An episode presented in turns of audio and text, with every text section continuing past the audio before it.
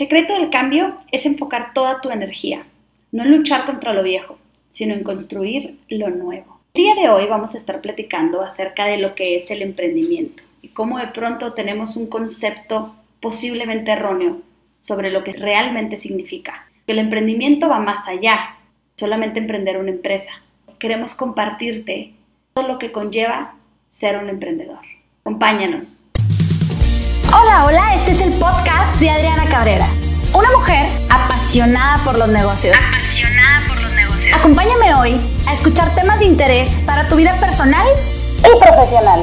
Retos en los negocios, casos de éxito, emprendimiento y mucho, mucho más.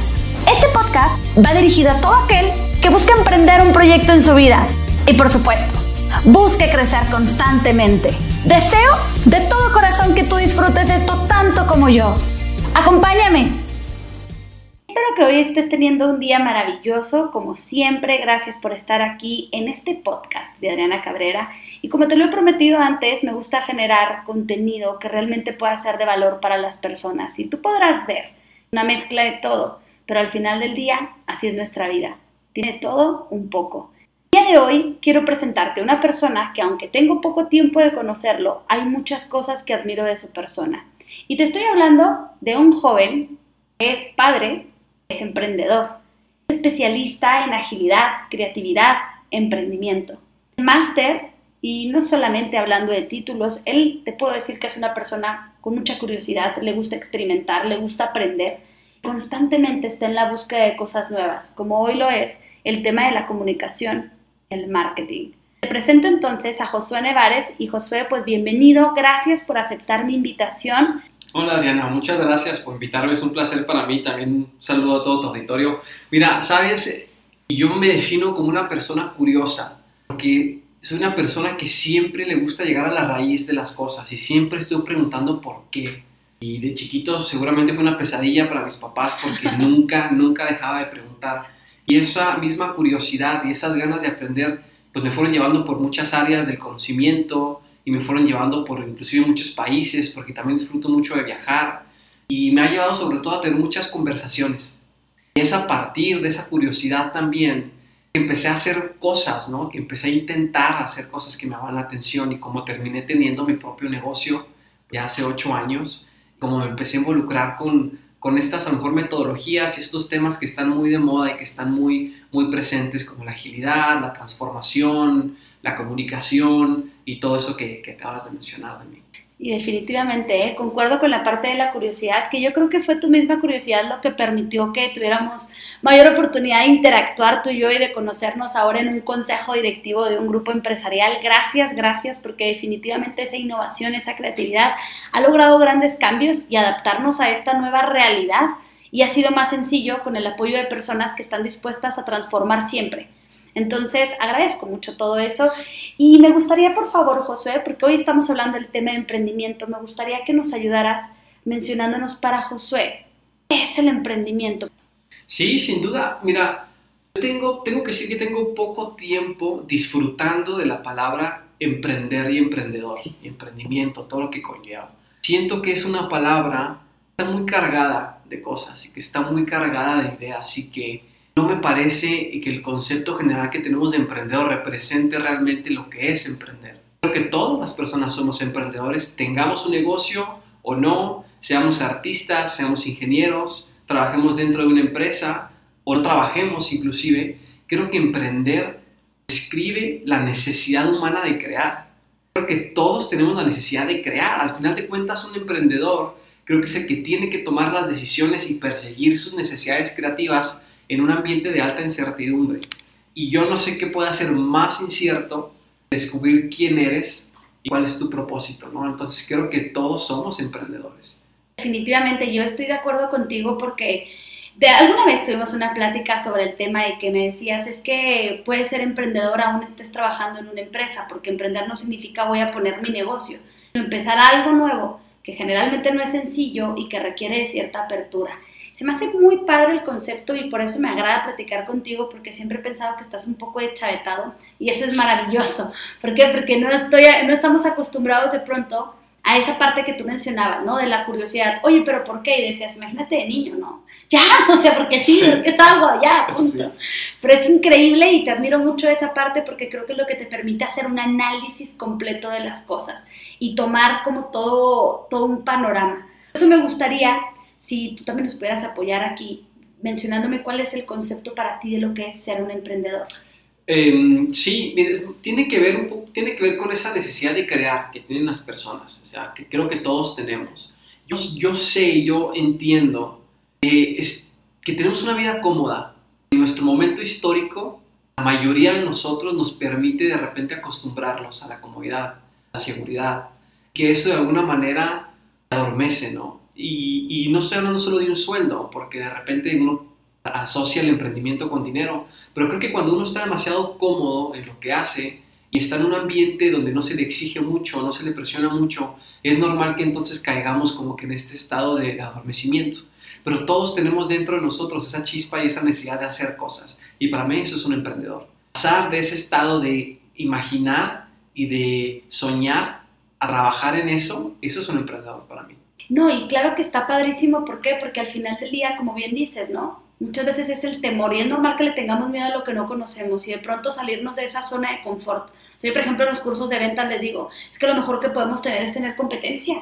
O sea, porque la no competencia genera incompetencia. Entonces, cuando tienes competencia, despiertas. Cuando tienes competencia, estás buscando distinguirte, pero si no tuvieras competencia, estás relajación. Así es. Entonces, me parece interesante y luego platicábamos tú y yo antes de grabar este podcast de el intraemprendimiento. Sí. De cómo se liga, por qué emprendimiento, intraemprendimiento. Danos el concepto, por favor. Pues mira, la palabra emprendimiento empieza a tomar mucho vuelo y mucho valor allá por Silicon Valley, que como todos sabemos que es como la meca del emprendimiento a nivel mundial, inclusive como lo fue Detroit antes con el automovilismo, pues ahora Silicon Valley en Estados Unidos con todo lo que tiene que ver con desarrollo tecnológico, pues se volvió esta meca del emprendimiento por el famoso tema de las startups, el famoso tema a veces cuando decimos emprendedor nos imaginamos a un grupo de muchachos con poco dinero en la cochera del papá con tres computadoras creando la aplicación que va a cambiar el mundo. Y esa fue mucha la realidad en, Silicon Valley. Pero poco a poco esas empresas que empezaron pequeñas y se hicieron líderes mundiales y en este ambiente de libertad creativa y de experimentación que se hizo, pues entonces empezaron un poco a preguntarse cómo están creciendo tan rápido, cómo están dominando el mercado, cómo se están posicionando tan rápido si las comparamos con empresas que tienen una tradición ya muy amplia y muy grande. Y entonces se dieron cuenta que esto tiene que ver con el, el permiso que se dan los emprendedores de aprender y experimentar.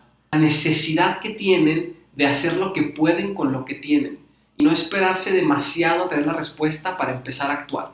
Entre más grande una organización, más rígida se vuelve más burocrática se vuelve y las decisiones toman más tiempo. Y un emprendedor que no le, no le tiene que explicar nada a nadie, que responde a su instinto, que de alguna manera es un poco loco y actúa, empezó a ganar terreno y empezó a descubrir cosas nuevas. Y entonces las empresas se dieron cuenta que tenían que rescatar este espíritu y aplicarlo dentro de las mismas empresas y es de donde viene el término intraemprendimiento, que es ser emprendedores dentro de una organización o fomentar el emprendimiento dentro de una organización, siendo empleado o siendo gerente, organizando a los operadores, a los líderes. Eh, e-, ese es el espíritu del intraemprendimiento. No, y está increíble porque yo creo que tenemos una mentalidad muy em, cerrada de pronto, no sé si en México o en el mundo, en cuanto a esta parte del emprendimiento, porque cuando tú haces una entrevista de trabajo y te dicen, me gustaría emprender algo, la gente es como, se me va a ir, pero ¿por qué no motivar e incentivar a la gente para que pueda emprender proyectos dentro de la organización? Que al final del día es una necesidad que tenemos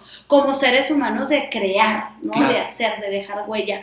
¿Y qué recomendaciones tendrías tú, Josué, para las personas que de alguna manera tienen este instinto para emprender un proyecto, una idea dentro de una organización, su propio negocio? ¿Qué consejos puedes darle tú a las personas que nos escuchan el día de hoy?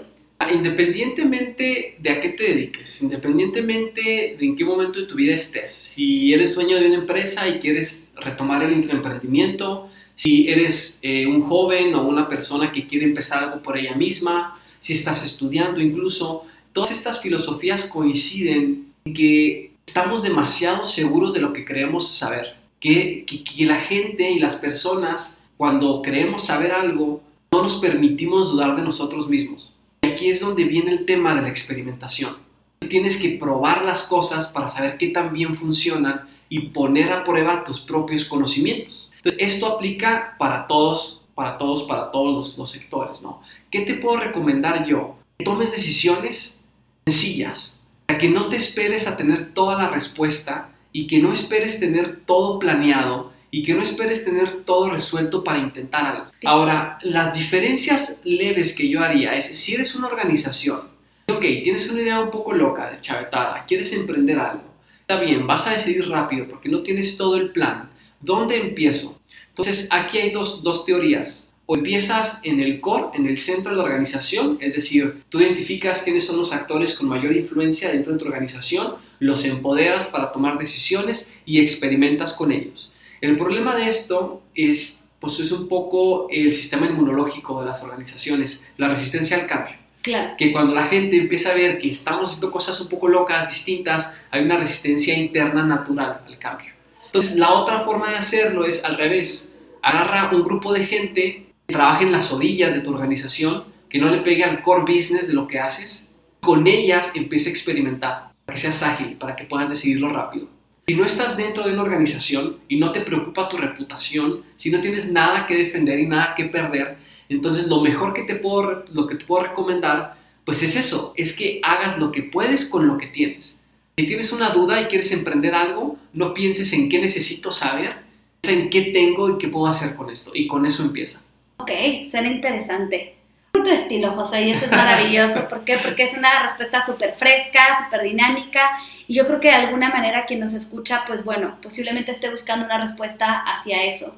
Y creo que es muy interesante. Y Josué, pues bueno, yo sé que tenemos mucho hilo, ahora sí que podemos abrir hilo en muchas conversaciones, pero me gustaría que por el momento nos hicieras como un pequeño cierre de qué es tú deseas que la gente se lleve el tema de emprendimiento, del intraemprendimiento, de cómo hacerlo. ¿Cuál sería como, ahora sí que un pequeño resumen para ti que yo sé que quieres decir mucho, de lo que tengas que decir. Y también haznos el favor, una vez dicho esto, podemos decir tus redes sociales porque estoy segura que muchas personas quieren conocer a la persona de las ideas de chavetadas. ¿Sabes qué? Creo que el reto más grande que tenemos las personas es atrevernos a ser quien realmente somos y pagar el precio por serlo. Okay. Creo que cuando uno empieza a estar cómodo Creo que una, o sea, cuando empiezas a conocerte, empiezas a estar cómodo con quien eres y empiezas a hacerlo, evidentemente nadie es monedita de oro, evidentemente habrá personas, habrá comentarios que no le gusten a todos. A veces siento que estamos demasiado preocupados por nuestra reputación, que estamos demasiado preocupados por lo que representamos o por lo que nuestra empresa representa, y eso al final creo que nos corta las alas y creo que nos ata. Y lo curioso es que creo que solo puedes descubrir quién eres haciendo no pensando, no imaginando, no estudiando, no reflexionando, que es importante que lo hagas, pero solo puedes descubrir quién eres haciendo cosas. Haz, hazlo, o sea, tienes que empezar a hacer lo que siempre has querido hacer, lo que de alguna manera sospechas que puede funcionar, y solo haciéndolo vas a descubrir primero quién eres, cada vez vas a estar más cómodo haciendo. Órale, súper interesante. Yo creo que este miedo al rechazo de alguna manera es algo que limita a la gente, ¿no? El hecho de, yo les digo que de pronto vas tú por la calle y no sé, te topo en la calle con cubrebocas, no nos identificamos bien, y yo te veo y digo, es Josué.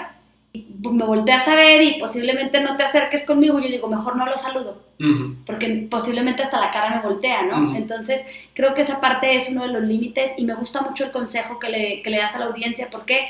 Porque definitivamente siendo tú mismo, y dejándote guiar también por tus emociones, porque a veces decimos, no, corazón, detente, ¿no? Pero yo creo que también puede ser una buena respuesta. No irte como el borras a ciertas decisiones, pero sí, sí de pronto también dejarle un poco a tu feeling, a tu sensación, a tu forma de hacer las cosas. Órale, qué chido, José.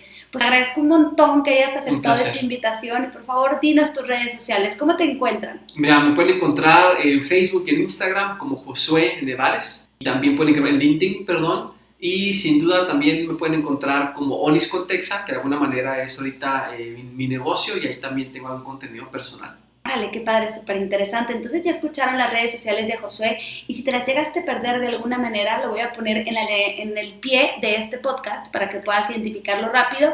Y te invito también a que sigas nuestras redes sociales. Recuerda que me encuentras como Adriana Cabrera Dávila Garibi en Facebook y en Instagram me encuentras como Adriana CDG. Pues bueno, Josué, muchísimas gracias. Por favor, prométenos que vas a estar en un siguiente podcast con nosotros. Por supuesto que sí. Muchas gracias. Excelente. No, gracias a ti. Cuídate mucho. Espero ustedes continúen siguiendo estos podcasts y no se pierdan los siguientes episodios. Recuerden que siempre tendremos algo nuevo que compartir con todo el corazón y con todo el amor del mundo para ustedes. Este fue el podcast de Adriana Cabrera y te espero en el siguiente episodio.